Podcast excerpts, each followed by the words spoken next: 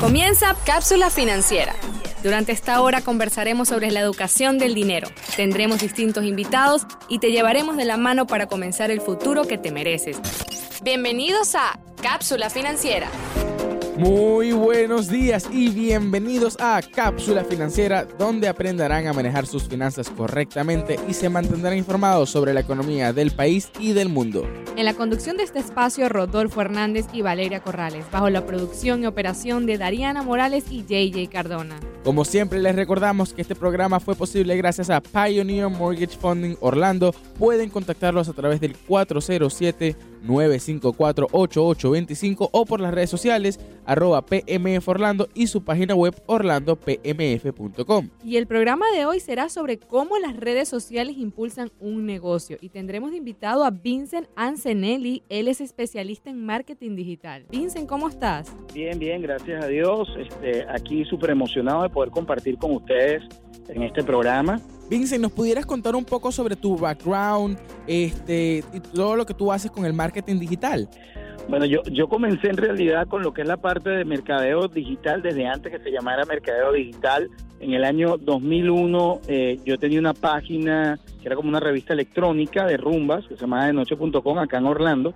Y básicamente el producto que nosotros teníamos era que construíamos bases de datos a través de eh, suscribir a las personas a una lista de correo que se llamaba Rumba Email eh, y esa lista de datos de, personas que nosotros construíamos estaban específicamente orientadas a un target que era el público latino entre 18 y 26 años, eh, básicamente que estaba emigrante y que estaba buscando ir a conciertos, ir a restaurantes, ir a rumbas y nosotros vendíamos ese producto a los dueños de restaurantes, a los dueños de discotecas y a los promotores.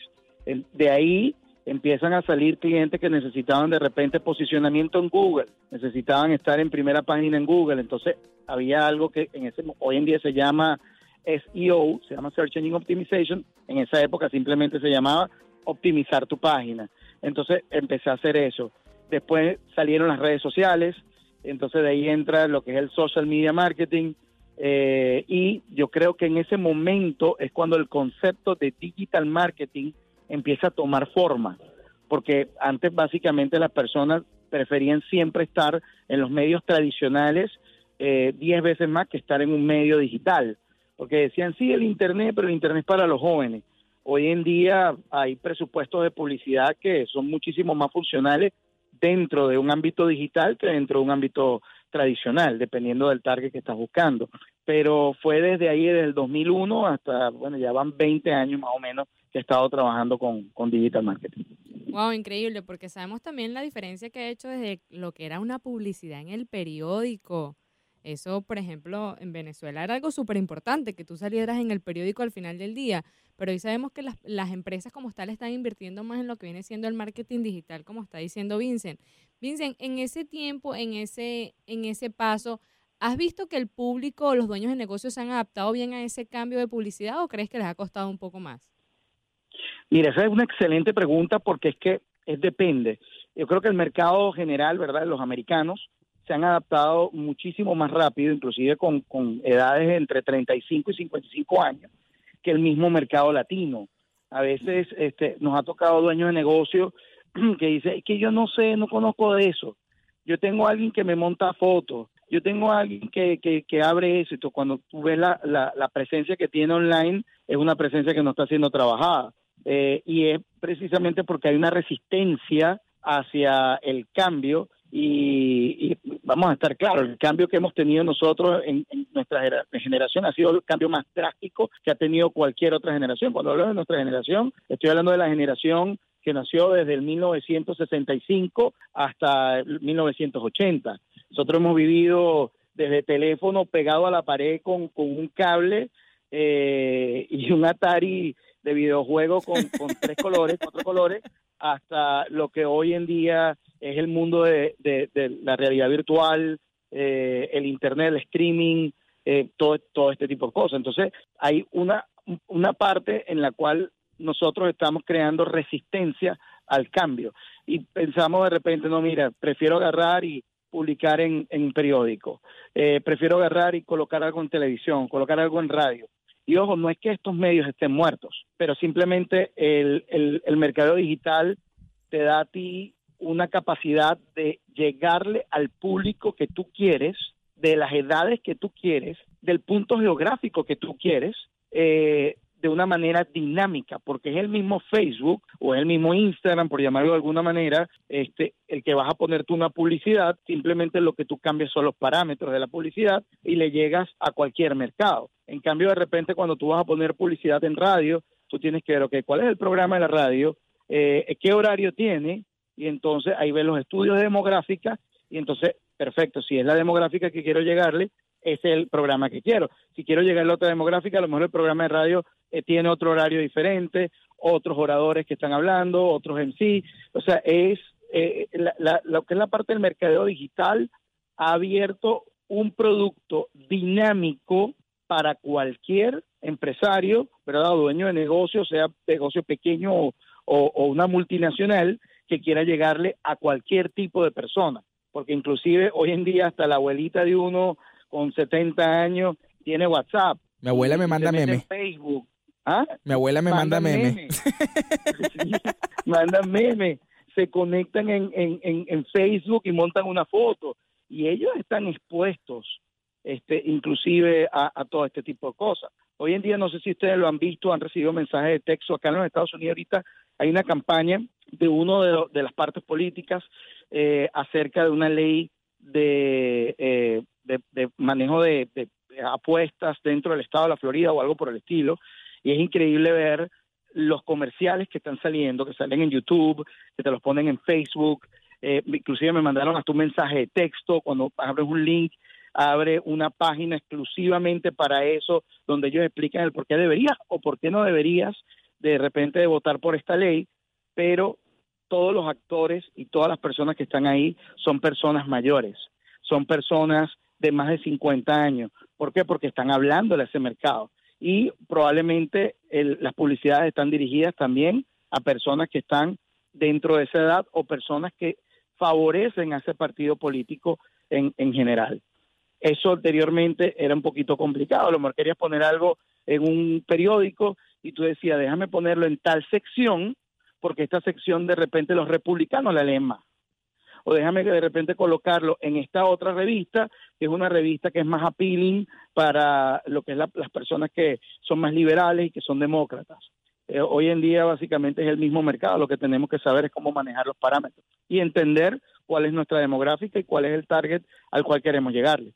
Excelente. Vincent, si yo soy un negocio pequeño, eh, primero, ¿cómo identifico si estoy llevando bien o estoy llevando mal las redes sociales?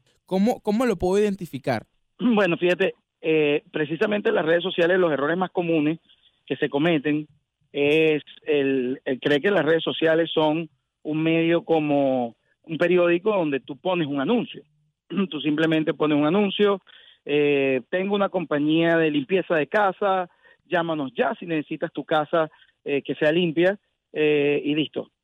Entonces, personas que leen el periódico, que buscan el contenido del periódico, eh, que consumen el contenido del periódico, de repente ven tu anuncio y dicen, buenísimo, yo estoy buscando esto. Las redes sociales, como lo dice su propio nombre, están hechas para socializar, socializar, para desarrollar relaciones emocionales, conexión emocional con las personas que te están siguiendo. Entonces tú tienes que tener un contenido que sea el que tu público que quieres llegarle quiera consumir. Entonces, el primer paso es cuál es el público que yo quiero. Ejemplo, si hablamos del mercado de bienes raíces, eh, no es el mismo público de repente el que quiere llegarle cuando estás buscando personas que necesiten comprar su casa por primera vez, ¿verdad? Que de repente son personas que necesitan más educación, eh, porque nunca han comprado una casa, eh, necesitan ver si de repente califica, si tienen un buen crédito, si no lo tienen, etcétera, a el mercado que tú quieres llegarle de personas que quieran tener una casa de inversión o personas que quieran tener una, segunda vivienda. Eh, no es el mismo mercado. Entonces, el contenido que tú vas a crear en las redes sociales no puede ser el mismo tampoco. El mercado, el, el contenido que tú vas a crear en una red social de algo que de repente lo que quieres es que la gente sea entretenida, se ríe, etcétera, etcétera, no es el mismo contenido que vas a crearle a un banco, que tú necesitas que te vean como una persona seria, como una persona que está ahí para darte educación, para darte soluciones, eh, para, para notar confianza, que son, como dicen en inglés, trustworthy, eh, el contenido es diferente. Entonces, ¿Cómo puedes saber definitivamente si le está funcionando o no le está funcionando las redes sociales? Es a través del engagement, ¿verdad? Que es la interactividad que tiene el público con él. Una persona que tiene 2.500 seguidores y monta una foto o monta un video y tiene dos likes, definitivamente el algoritmo piensa, así como el martillo de Thor, este, que, que no es worthy de agarrar y de compartir su, su información, su compartir su publicación, inclusive con sus propios amigos, con sus personas que lo están siguiendo, porque lo intentan al principio y ven que las personas no tienen interés, no se paran, no ven el video, no le dan like, etcétera. Entonces, eso es una de las primeras cosas, las primeras señales que te puede decir si no está funcionando lo que está haciendo las redes sociales es la interactividad. Lo otro, eh, mucho más claro, es que cuál es la conversión que estás teniendo clientes. Por ejemplo, tienes un negocio de limpieza de piscinas, de repente estás viendo que semanalmente tienes dos o tres personas que te están escribiendo en privado y te están diciendo, oye, ¿cuánto cuesta por tal piscina? Yo vivo en tal área, etcétera. Entonces tú dices, perfecto, estoy teniendo tres personas semanales eh, que están agarrando y me están llamando. Pero si tienes tres personas cada dos meses, entonces obviamente lo que estás haciendo no te está dando el resultado. Entonces, al igual que, por ejemplo, con un programa de radio como ustedes o, con un programa de televisión, tienes que tener un equipo de producción, tienes que tener un, planner de qué es lo que vas a publicar, tienes que tener identificado cuál es el, el, target al que tú quieres llegarle y ese contenido que vas a agarrar y vas a poner dentro de esa agenda eh, va a ir dirigido a ese tipo de personas las personas con las que vas a interactuar, las personas que vas a seguir, las personas que vas a agarrar y vas a buscar que vean tu contenido, son ese público que ya tú predefiniste antes de comenzar inclusive a publicar. Y otra cosa también, obviamente, es la estética. Eh, hoy en día, por lo menos, hay personas que suben los reels, que es una de, estas, eh, eh, digamos, los reels es la la respuesta que da Facebook y que da Instagram a los TikTok. Al no poder comprar TikTok. ¿Ah? Esa es la respuesta al no poder comprar TikTok. Claro, pero es que si tú te pones a ver, Instagram está basado en eso. Las historias es la respuesta de no poder comprar Snapchat. Sí.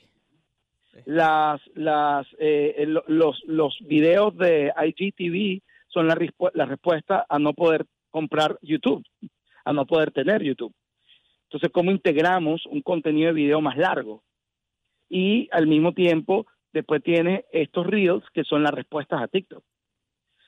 Pero ¿qué es lo que pasa? Cada una de estas cosas te dan una apertura a exposición a públicos diferentes, porque cada una de esas cosas las consumen edades diferentes y te dan oportunidades diferentes de ser descubiertos.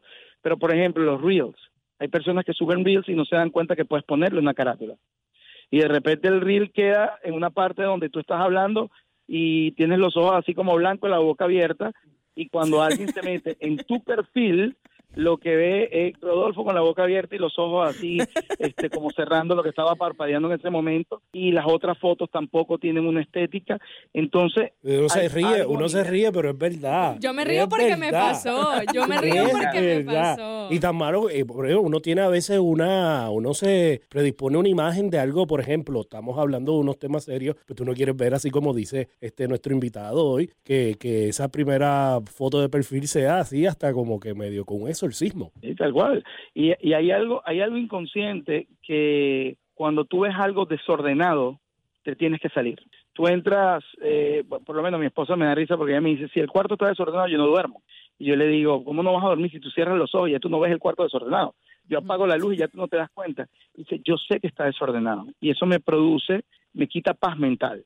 Las personas cuando ven las redes sociales especialmente Instagram o TikTok, que son muy visuales, cuando ven sin darle clic absolutamente nada, cuando ven los thumbnails de lo que tú publicas, ya pueden agarrar y decir, me meto o simplemente sienten rechazo y se van. Entonces, eso es otro factor importante, la estética de lo que tú vas a hacer. Inclusive, este, eso en el, en el planeamiento, cuando estás planeando cuál es lo que vas a colocar y cómo lo vas a colocar, lo tienes definido.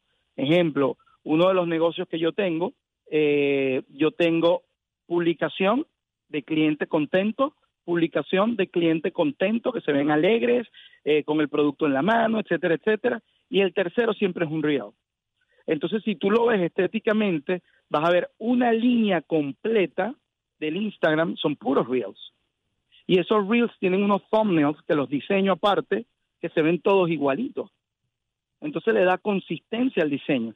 Sin darle clic absolutamente nada, tú te das cuenta de que eso está organizado. Y nos hemos dado cuenta de las personas que nos llegan al negocio, que nos dicen, ¿y quién hace, quién hace el Instagram? ¿Quién lleva las redes? Y yo le digo, la llevo yo misma, o sea, yo mismo. Y me dicen, chamo, excelente, porque vi el video y me provocó venir a consumir. Me provocó venir a tomarme de repente una de las bebidas o a comerme un waffle o algo por el estilo. Entonces es muy importante la estética de, de, las cuentas de, de, tanto de Instagram como de TikTok eh, específicamente. Perfecto, Vincent. Me gusta mucho esta información porque, bueno, ya sabemos que los dueños de negocio, las personas que están empezando con las redes sociales, lo principal es definir quién va a ser tu target, quién va a ser el público que le quieres llegar, en vez de lanzar contenido de cualquiera que lo agarre, lo agarró. No, es tener, este, como decir, un plan exactamente quién tú quieres que me escuche para saber a quién tú le vas a dar ese contenido. Hablamos de la estética también.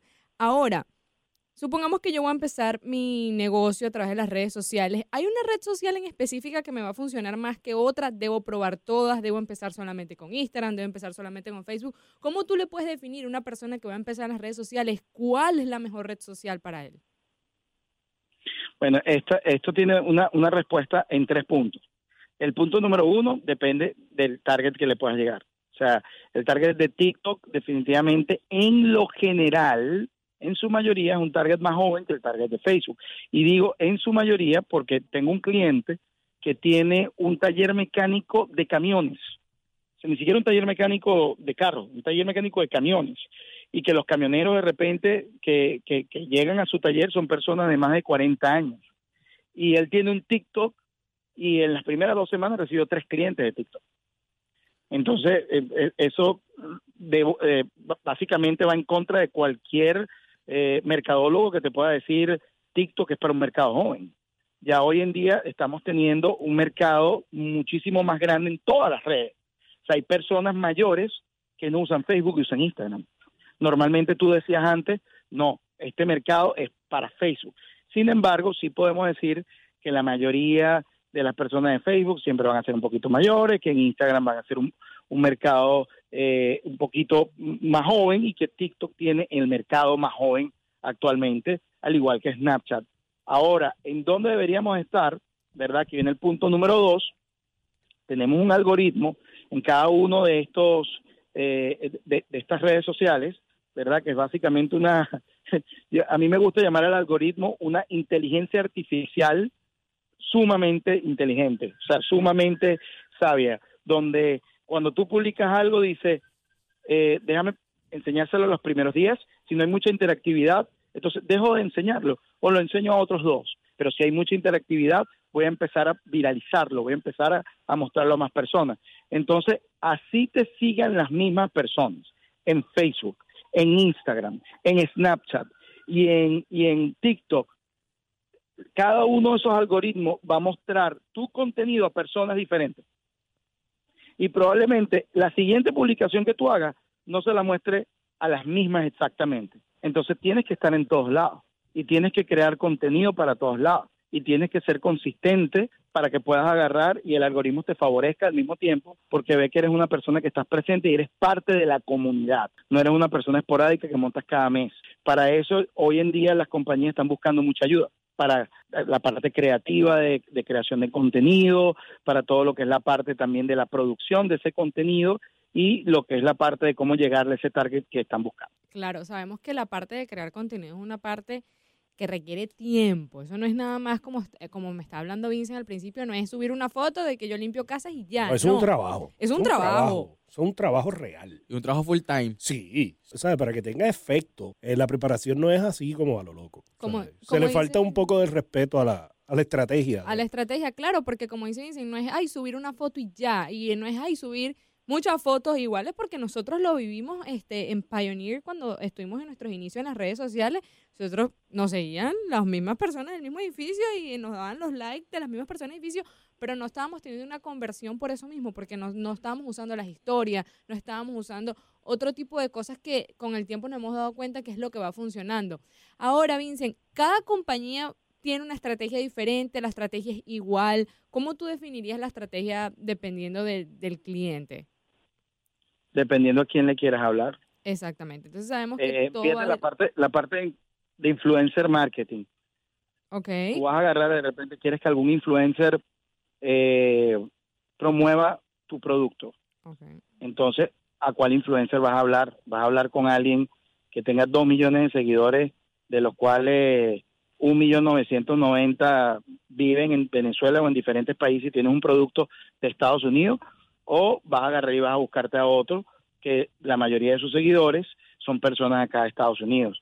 Eh, Viene la otra parte, eh, el tipo de contenido que tiene ese, ese eh, influencer es el tipo de contenido que tú ves que esa persona que tú estás buscando. Ejemplo, vamos a ponerlo de la limpieza de piscinas. Vamos a poner que tú quieres hablarle a, al ama de casa, que a lo mejor es la que va a buscar eso. Entonces, el tipo de contenido de este influencer es el que consume el ama de casa o es el que consume de repente otro influencer que es una chica que da tips de maquillajes, eh, de cosas para hacer en la casa, de manualidades, etcétera, etcétera. Si yo quiero de repente hablar de la ama de casa, ese es el influencer que yo voy a buscar.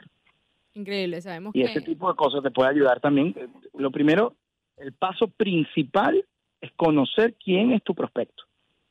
Y de ahí todo lo demás fluye. Perfecto. Ahora, Vincent, te voy a hacer una pregunta eh, que muchas personas se llegan a hacer al momento que comienzan con las redes sociales porque sabemos que no es una cosa de un día para otro. Sabemos que requiere tiempo construir seguidores, llegar a tener una comunidad, tiene que tener mucha, eh, mucha consistencia en las redes sociales. Ahora, las personas que llegan y te dicen a ti, bueno, Vincent, pero vamos a empezar y le vamos a, vamos a comprar seguidores y ponemos seguidores y ponemos que la cuenta tenga no sé cuántos seguidores y eso nos va a atraer mucho más público. ¿Cuál es tu opinión referente a ese tema? Mira, eso es buenísimo, porque es que las redes sociales han tenido muchas etapas, ¿no? Y hay personas que de repente siguen tratando de utilizar técnicas que funcionaban hace cinco años, hace seis años, e inclusive consiguen esas técnicas en videos de, de, de supuestos expertos en las redes sociales que todavía dicen que funcionan. Yo, yo he tenido, yo he tenido clientes que me dicen, no, mira, Vincent, eh, yo tengo 50 mil porque yo compré 50 mil.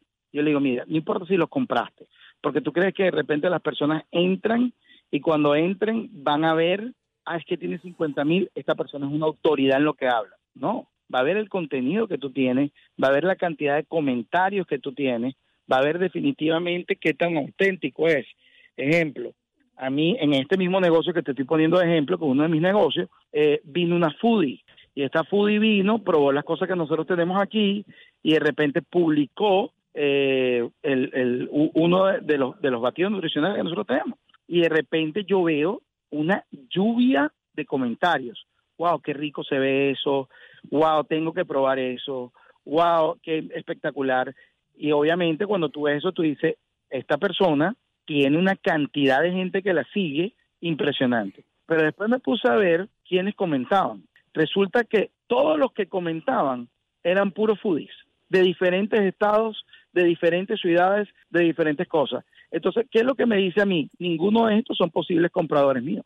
Uno. Dos, hay networks que tú te conectas de repente en sitios como Telegram o grupos de Facebook privados en los cuales son like for like. Tú agarras y tú, cada uno que publica algo, lo coloca dentro de ese grupo y todo el mundo tiene que agarrar y entrar y comentar. Eso es lo que me está diciendo que ella es parte de un grupo de foodies nacional que cada vez que uno de ellos publica algo, todos tienen por deber que entrar y comentar. Entonces, ese influencer perdió credibilidad por completo conmigo, porque ahí es donde tú te das cuenta que hay contenido, que hay compradores, eh, perdón, eh, seguidores comprados y que hay eh, personas que interactúan que no son reales, sino que son personas de intercambio de likes o de intercambio de comentarios o comprados. Claro, al final del día, este, mira, no conocí ese mundo, me, me estaba Sí, sí, yo, sorprendiendo. yo también estoy así como que todo es una mentira. ¿Sabes sabe lo que es un foodie, verdad? Un influencer Sí, de sí, comida. sí, claro, Oh, pero sí. e- ese intercambio de like en Telegram no, Sí. no, no me lo imaginaba. de no pensé que existía. sí, Es una comunidad de apoyo, una comunidad de apoyo. Pero una fake comunidad de Pero apoyo. no sirve, no es efectivo. O sea, personas que trabajan en esta pu- en, en mercado y publicidad descartan a estas personas porque le hacen más daño que bien. Claro, pero aquí Vince se enteró. Pero ¿cómo hago yo, como dueño de un negocio, digamos que con- conozco un influencer, veo, veo los comentarios, veo los likes, creo que todo es real y al final del día es un intercambio, puede ser todo una mentira? Bueno, al final del día, para tú evitar eso, tienes que tener un experto, a una persona que te asesore. ¿Y quién es el experto, Y que de Valeria? verdad sea bueno. Porque hoy en Vincent. día todo el mundo se vende como experto. Eso es Hoy otra. en día todo el mundo es experto. claro, porque yo veo, mira, este tiene no sé cuántos seguidores, mira, tiene no sé cuántos likes. No, imagínate, es- lo mejor que puede existir. Conocedores de todo y expertos de nada, ¿verdad, Vince? Muchos que uno se Exactamente. No, no, qué, Exactamente. qué increíble. Vincent, ahora,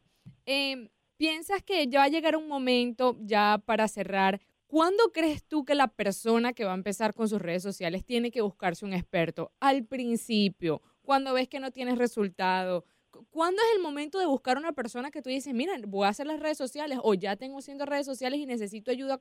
¿Cómo tú dirías que es el momento de intervenir para ti este, como est- estratega en marketing para ayudar a esas compañías? Yo creo, yo creo que si, si es posible, antes de empezar, antes de empezar. Porque, ¿qué pasa? Eh, de repente, si tú agarras y tú hablas con, con- un experto, de repente con una agencia de publicidad, y, y están haciendo lo que es la creación de imagen, tus redes sociales van a ser parte de esa creación de imagen. Si tu página es eh, te ayuda a comprar tu casa.com, entonces te- debería de ser igual tu Instagram, debería de ser igual tu Facebook. Y si de repente el Facebook ya está ocupado eso y lo tiene un competidor, entonces mejor cambiémosles el nombre. Mejor busquemos otro nombre estratégico que podamos agarrar y tener la capacidad de dar top of mind awareness. Que las personas cuando yo diga eh, fulanito de tal, inmediatamente sabe cuál es la frase en la cual conseguirlo en todos lados. Entonces, cuando empiezas desde antes de abrir, ya tú empiezas desde un punto de vamos a crear imagen, vamos a crear consistencia en el nombre, vamos a crear consistencia en lo que van a ser las publicaciones, vamos a crearnos una identidad que las personas empiecen a seguirnos porque conectan con esa identidad, porque es una identidad que es appealing para el target que yo estoy buscando y entonces es muchísimo mejor que hacer damage control, que es cuando haces algo, lo comienzas mal y te toca arreglarlo, Vincent, porque entonces tienes ciertas limitaciones. Ya excelente. montaste todo lo que tenías que montar, ya, ya tienes ya tienes personas que te siguen que no van a ver tu contenido porque el algoritmo ya no se los quiere mostrar. O sea, ya ya hay cierto eh, cierto daño que hay que reparar. Excelente información, Vincent. Muchísimas gracias por estar por acá. ¿Nos puedes, por favor, decir cómo te podemos contactar? Eh, bueno, actualmente eh, estamos trabajando directamente con una agencia de publicidad y cualquier cosa pueden contactar a Rodolfo para que él haga y le dé la, la información. ¿Tiene algún Instagram, Vincent, personal, de su negocio, de su Número de teléfono, Vincent, algo donde yo diga, mira, yo te quiero llamar ya. Sí, que alguien esté La escuchando re- ahora. las redes sociales, Vincent, que, que- que quieren ver las redes sociales que nos acabas de hablar.